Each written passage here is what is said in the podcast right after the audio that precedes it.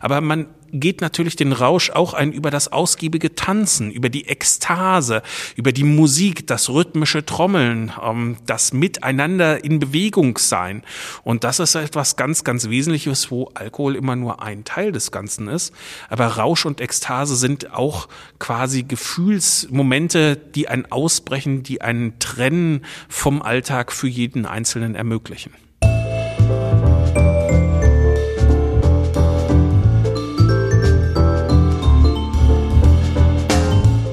Hallo und willkommen. Hamburg Arts, das ist ein Podcast mit Themen und Geschichten aus der Kunstwelt. Und ich bin Kai Detlefs, Journalist in Hamburg.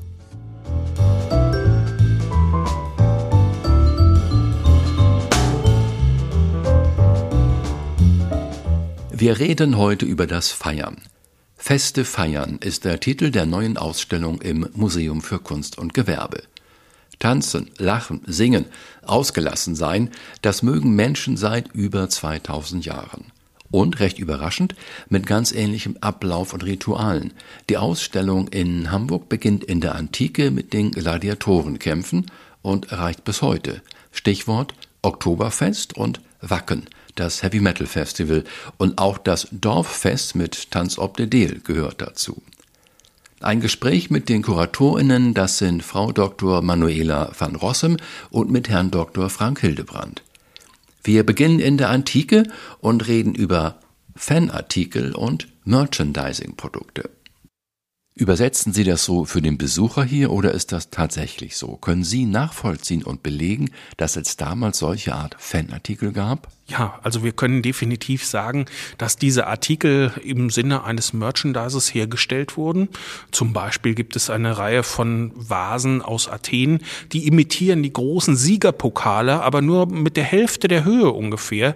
Ähm, und da äh, sieht man ganz eindeutig, die sind für den Privatgebrauch, die hat man sich mit nach Hause genommen, vielleicht auch um mal den Nachbarn zu zeigen, dass man beim Fest war, dass man dorthin gereist ist, möglicherweise nach Athen.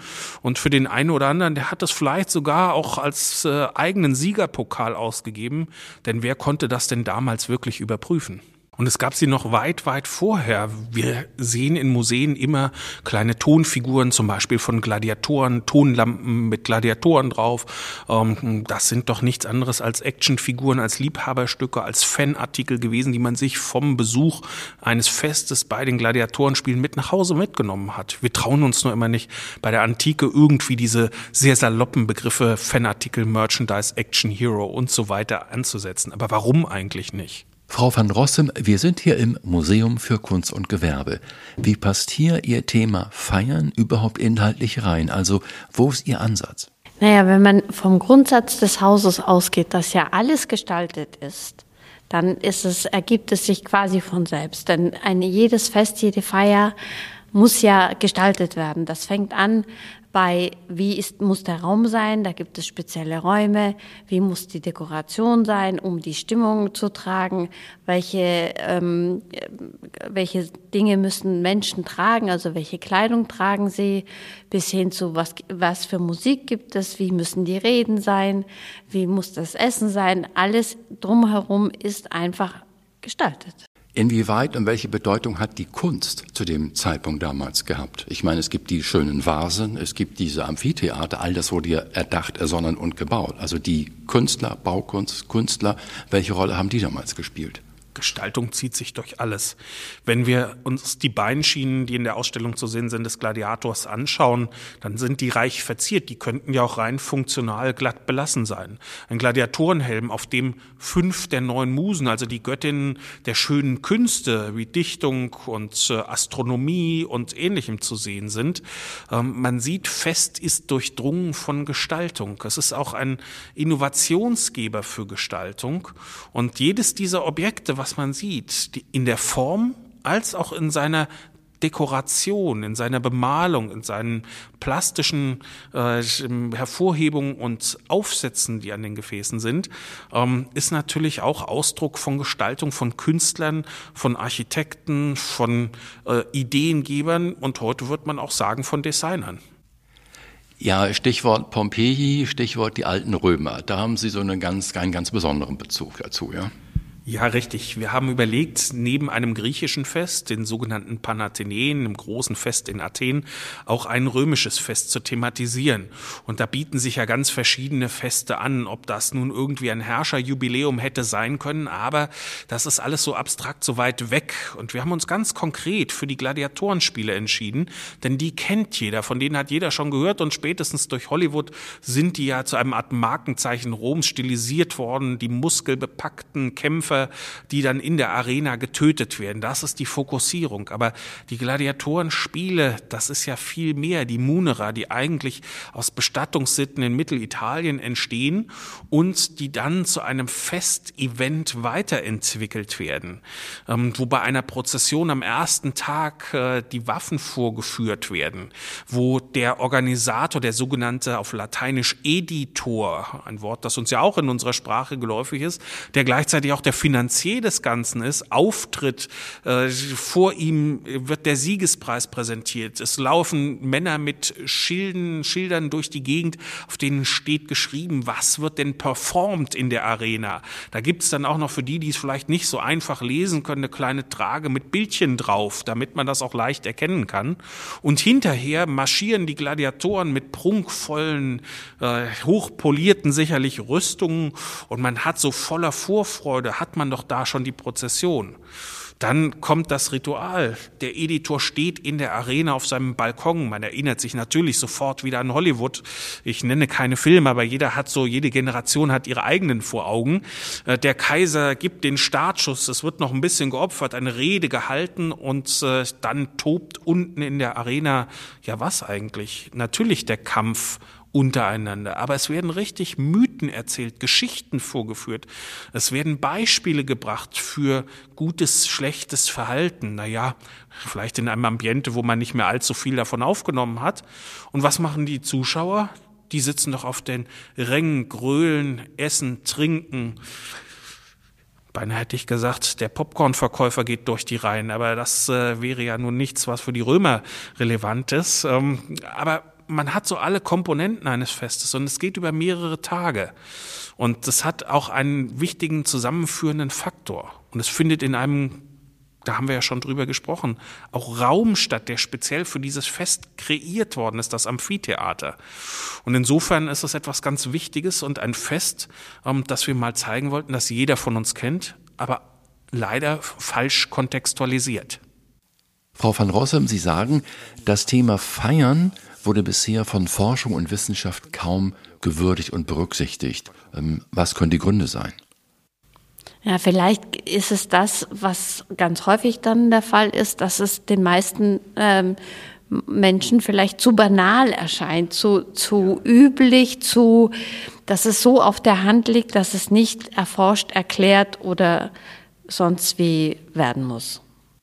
Ich habe den Eindruck, dass für Sie dieses über Jahrtausende bestehende Kulturgut feiern alles andere als banal ist, richtig? Alles andere als das ist etwas Urmenschliches, was Menschen offensichtlich dringend brauchen, um sich, äh, um den Alltag zu überstehen, um sich auch vom Alltag so ein bisschen zu befreien, um sowas wie einen ähm, immer wieder Reset-Knopf zu drücken und dann wieder neu zu starten. Ähm, Sie haben auch gesagt, es, ähm, so ein Fest kann Sinn stiften und einen Zusammenhalt schaffen. Wie ist, wie ist das zu verstehen? Ja, denken wir einfach nur daran, dass Menschen aus unterschiedlichen gesellschaftlichen Schichten zusammenkommen bei einem Fest, dass sie miteinander feiern. Es gibt Feste, äh, in denen spielt Verkleidung, Travestie, also die Umkehrung der realen Lebenswelt eine wirklich wichtige Rolle. Und wir kennen zum Beispiel ein Fest aus dem antiken Griechenland, wo für einen Tag lang die Herren zu Sklaven wurden und äh, die Sklaven die Herren waren. Und da sieht man, wie ähm, unterschiedlichste äh, Hierarchien aufgehoben werden und miteinander interagieren. Das erinnert ja dann auch schon recht stark an Karneval und das, an das Prinzip von Karneval, oder? Auf jeden Fall, auf jeden Fall. Also der Karneval äh, hat zwar eine ähm, aus dem Mittelalter herauskommende Traditionslinie, aber diese Idee, die dahinter steckt, äh, einmal wirklich aus dem eigenen Alltag auszubrechen, ähm, die ist äh, wesentlich älter und findet sich schon im Griechenland bei den Griechen des sechsten, spätestens sechsten Jahrhunderts vor Christus, also seit fast 2600 Jahren. Da lese ich, da ist der Grundstein für unsere Festkultur gelegt und ein Ablauf, nämlich welcher? Welcher Ablauf? Ja, wir haben eine ganz feste Choreografie bei den Festen und die können wir, wenn wir uns das mal bewusst machen, auch heute bei unseren ganzen Festen noch äh, sehen und spüren und erleben.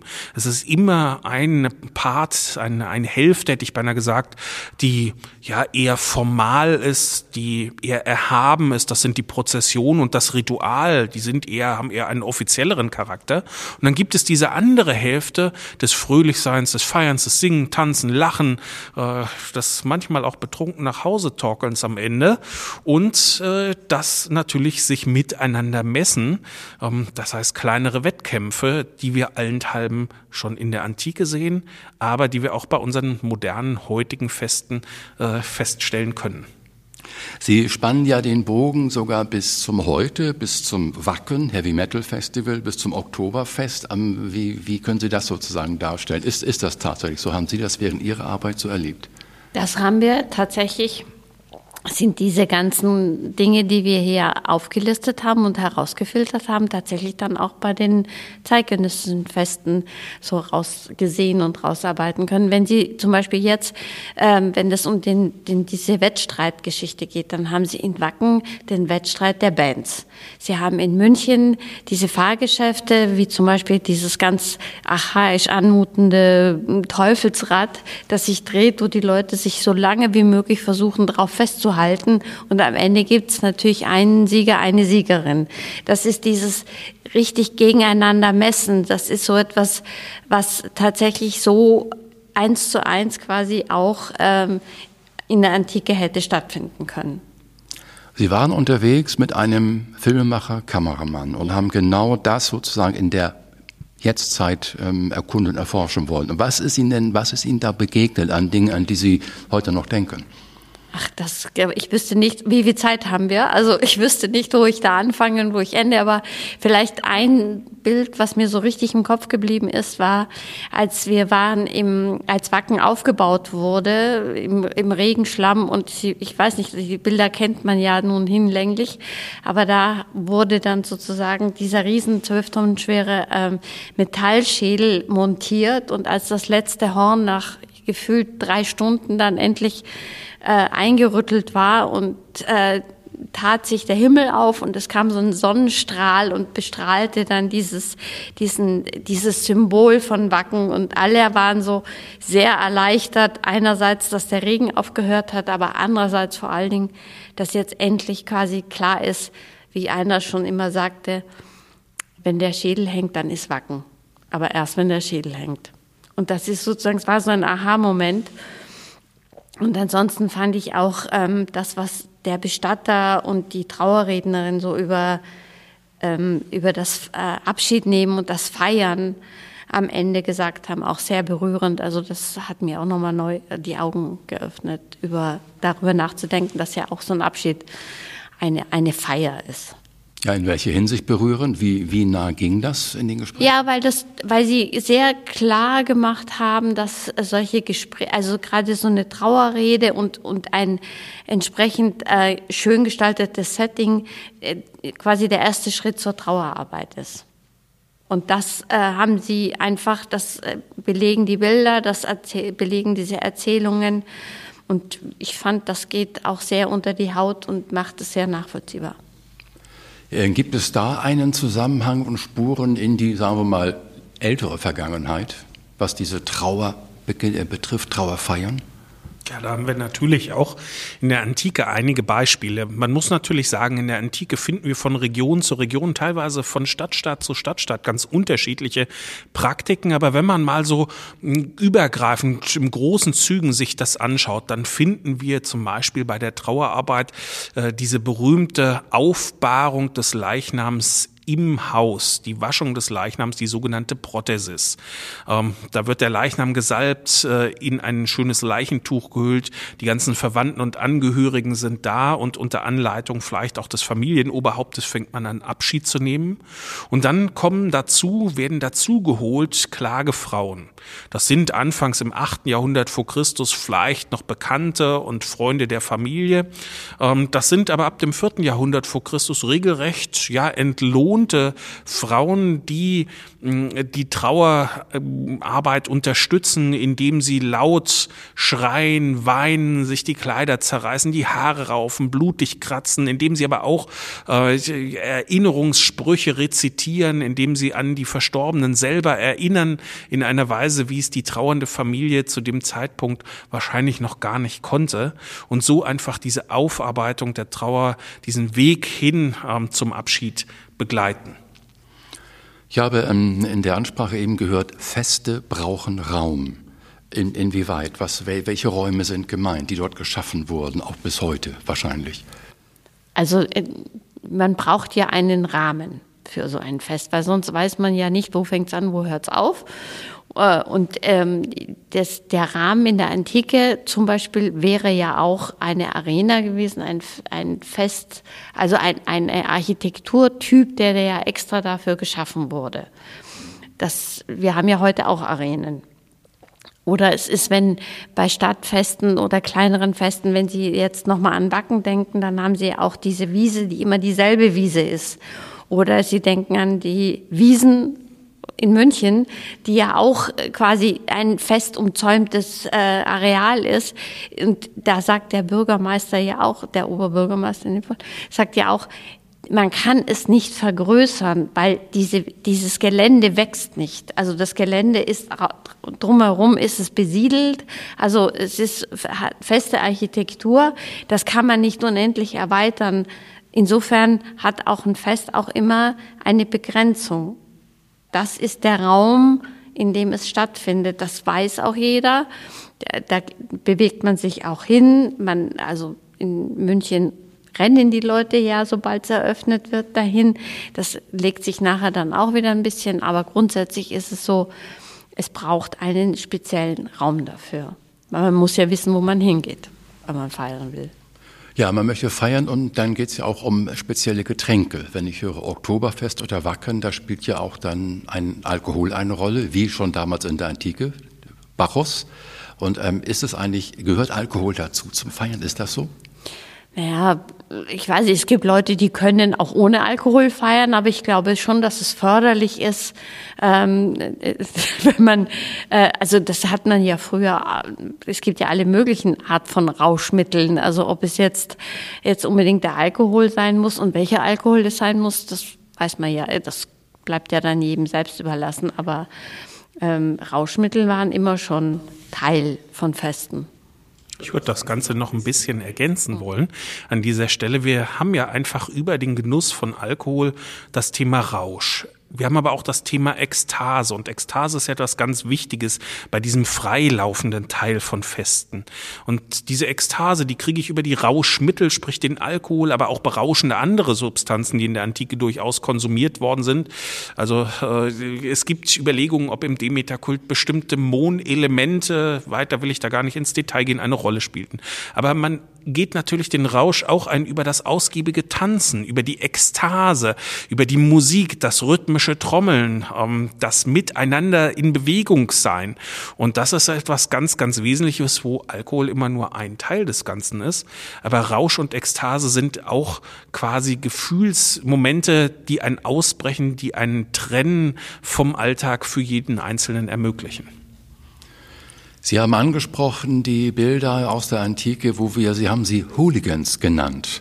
Also da wird es jetzt ja so ein bisschen unübersichtlich und äh, das hat auch schon, ich sag mal, mit Lautstärke und mit ähm, Gewalt zu tun. Die gab es damals schon, die Hooligans, oder?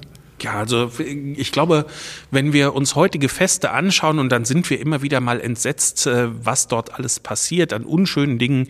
Aber das hat es immer in der Menschheitsgeschichte gegeben, ohne dass ich das äh, relativieren möchte.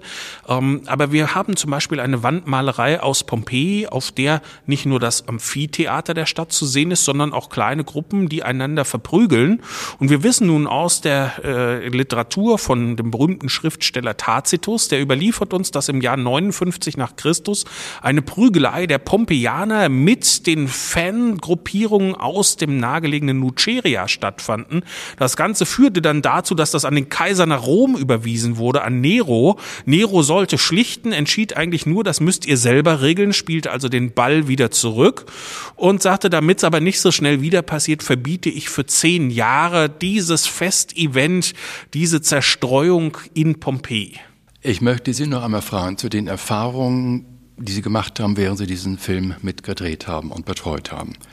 Sie haben jetzt mit Menschen gesprochen. Sie haben Menschen und Szenen erlebt. Was, welchen Eindruck hatten Sie? Inwieweit ist das sinnstiftend, die, diese Feiern, die, so ein Fest? Inwieweit, wie gehen Menschen da auf oder aufeinander zu? Was haben Sie da erlebt? Also das haben die auch immer ganz deutlich ähm, erzählt, dass für, für die ist zum Beispiel der Karneval einfach etwas, worauf sie nie verzichten wollen würden.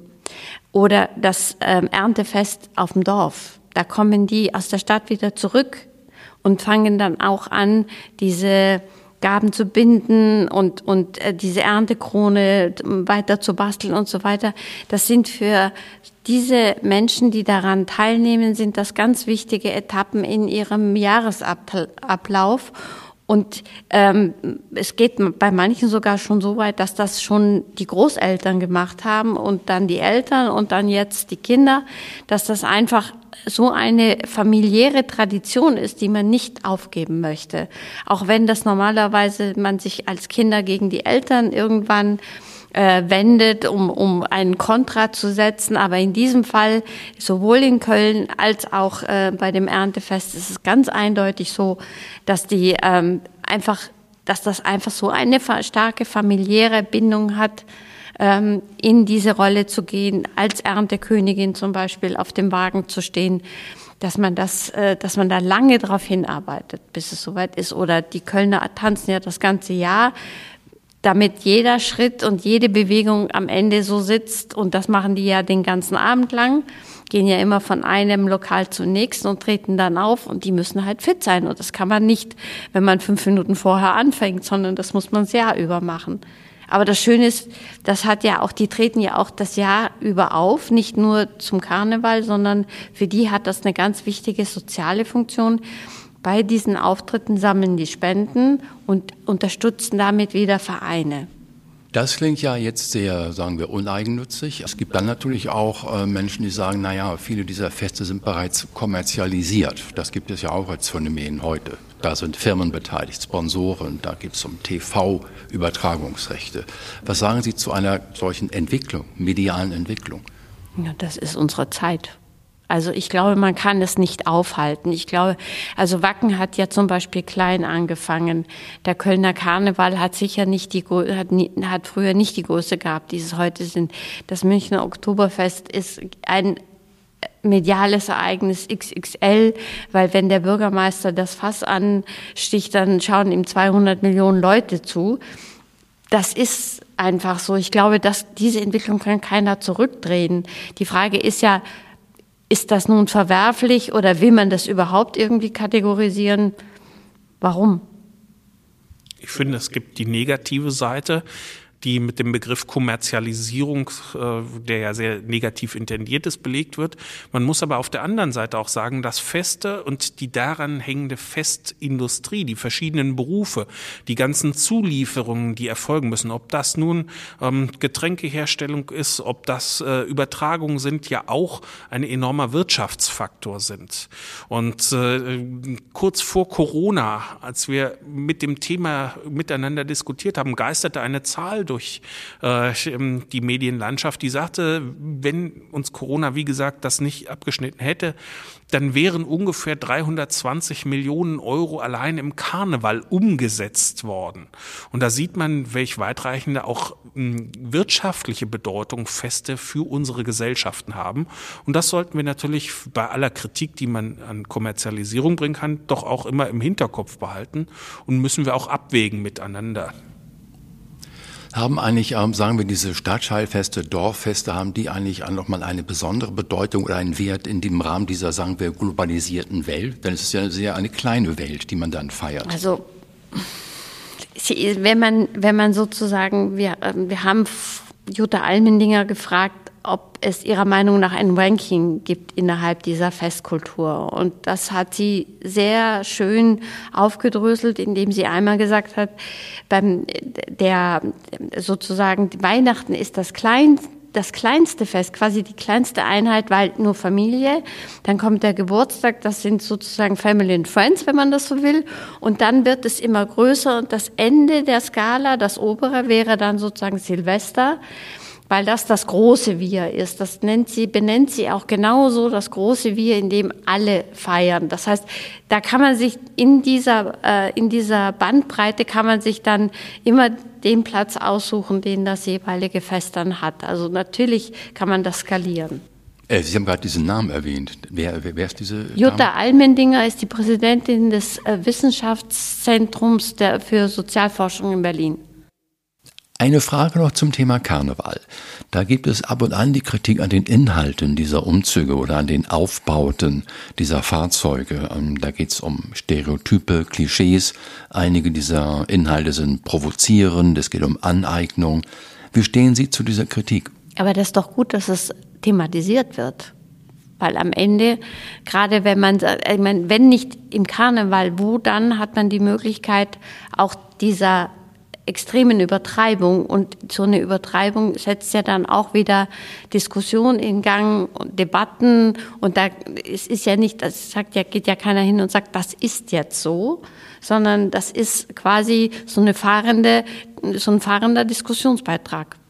Ja, was können wir noch festhalten als, als positiven Effekt von, von, von Feiern und Festen? Also was, was machen Sie mit uns äh, und mit unserer Zukunft, unserem, unserem Fühlen und Denken? Was können Sie da so Freundliches zum, zum Abschluss sagen?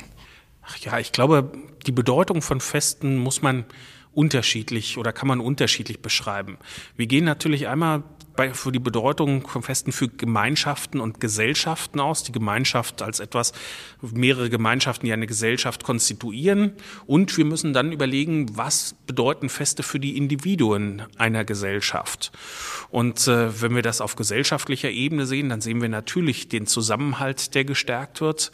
Äh, während, wenn wir bei den Individuen schauen, gibt es ganz viele Möglichkeiten. Es gibt ja auch dem Alltagsstruktur ein Fest. Also es ist etwas, was äh, belebt lebt, was Energie abbaut, die vielleicht in negative Richtungen auch gehen kann, wenn man den ganzen Tag irgendwie stupide ein und dieselbe Tätigkeit machen müsste.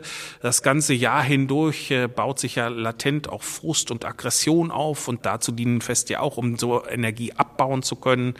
Ähm, es hilft uns, äh, einander kennenzulernen. Es hilft dem Einzelnen auch mal jemand anders sein zu dürfen, ohne irgendwelche Repressalien fürchten zu müssen. Und insofern haben Feste, ich glaube, mehr denn je, obwohl nein, das würde ich gar nicht so sagen, sie haben immer schon in der Menschheitsgeschichte eine ganz, ganz wesentliche Bedeutung gehabt, äh, die, weil es so offenkundig ist, wie wichtig Feste sind, selten ausgesprochen, selten thematisiert werden und selten auch in der Forschung wirklich intensiv mal untersucht werden. Und unser Wunsch wäre, neben der Begeisterung vieler Besucherinnen und Besucher für unsere Objekte, für die Ausstellung Freude miteinander zu haben, indem man die Ausstellung besucht, indem man vielleicht über diesen Besuch eine, äh, eines kulturellen Themas auch andere Menschen kennenlernt, wäre aber, dass auch eine Auseinandersetzung, eine vertiefte ähm, stattfindet. Natürlich erwarten wir nicht, dass jetzt jeder anfängt, Stadtfeste und Straßenfeste zu entwickeln und zu feiern. Aber vielleicht ist man das nächste Mal, gibt man dann doch dem Fest und weniger der Couch den Vorzug. Welches sind übrigens für Sie, sagen wir, die, die Highlights in dieser Ausstellung? Kann ich so nicht beantworten, weil das wäre genauso, wie wenn Sie eine Mutter von zehn Kindern nach ihrem Lieblingskind fragen würden. Also ich, jedes jedes einzelne Stück hat seine Berechtigung, jedes einzelne Stück ist mit sehr großer Sorgfalt äh, diskutiert und ausgewählt worden. Und klar gibt es Stücke, an denen äh, Erinnerungen hängen, die sehr amüsant sind, was wir beide erlebt haben. Es gab da eine Vase. Es ja, es gab Vase, da eine Vase. Da, da, war was, da war was. Ach, es gibt verschiedene Stücke, wenn ich das beantworten müsste. Natürlich äh, haben wir jedes Stück intensiv auch diskutiert. Äh, aber es gibt so persönliche kleine Leidenschaften und äh, mein Herz hängt tatsächlich einmal an einem eigenen Stück, äh, das ich über Jahre, fast 17 Jahre mittlerweile begleite, das ich aus einem Scherbenhaufen wieder habe zusammensetzen können, das nun eine ganz wunderbare Fortführung auch durch eine, eine junge Studentin gefunden hat, die das ins Hier und Heute übertragen hat in ein großes Textil.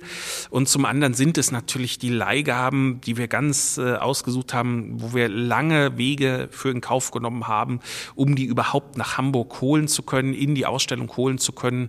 Und äh, ja, das sind Stücke, da kann man mit Fug und Recht durchaus sagen, sowas bekommt man einmal in seinem Leben zur Verfügung gestellt äh, durch die Leihgeber, durch die Museen in Italien. Ähm, und da, äh, ja, da kommt man schon ins Schwärmen und äh, Sie merken, da bin ich auch so ein bisschen bewegt, wenn ich darüber rede. Ja, okay, recht vielen Dank. Danke für Ihre Gerne. Zeit. Wie, das war's schon? Ja, gut. Ach, jetzt war ich gerade im Flow.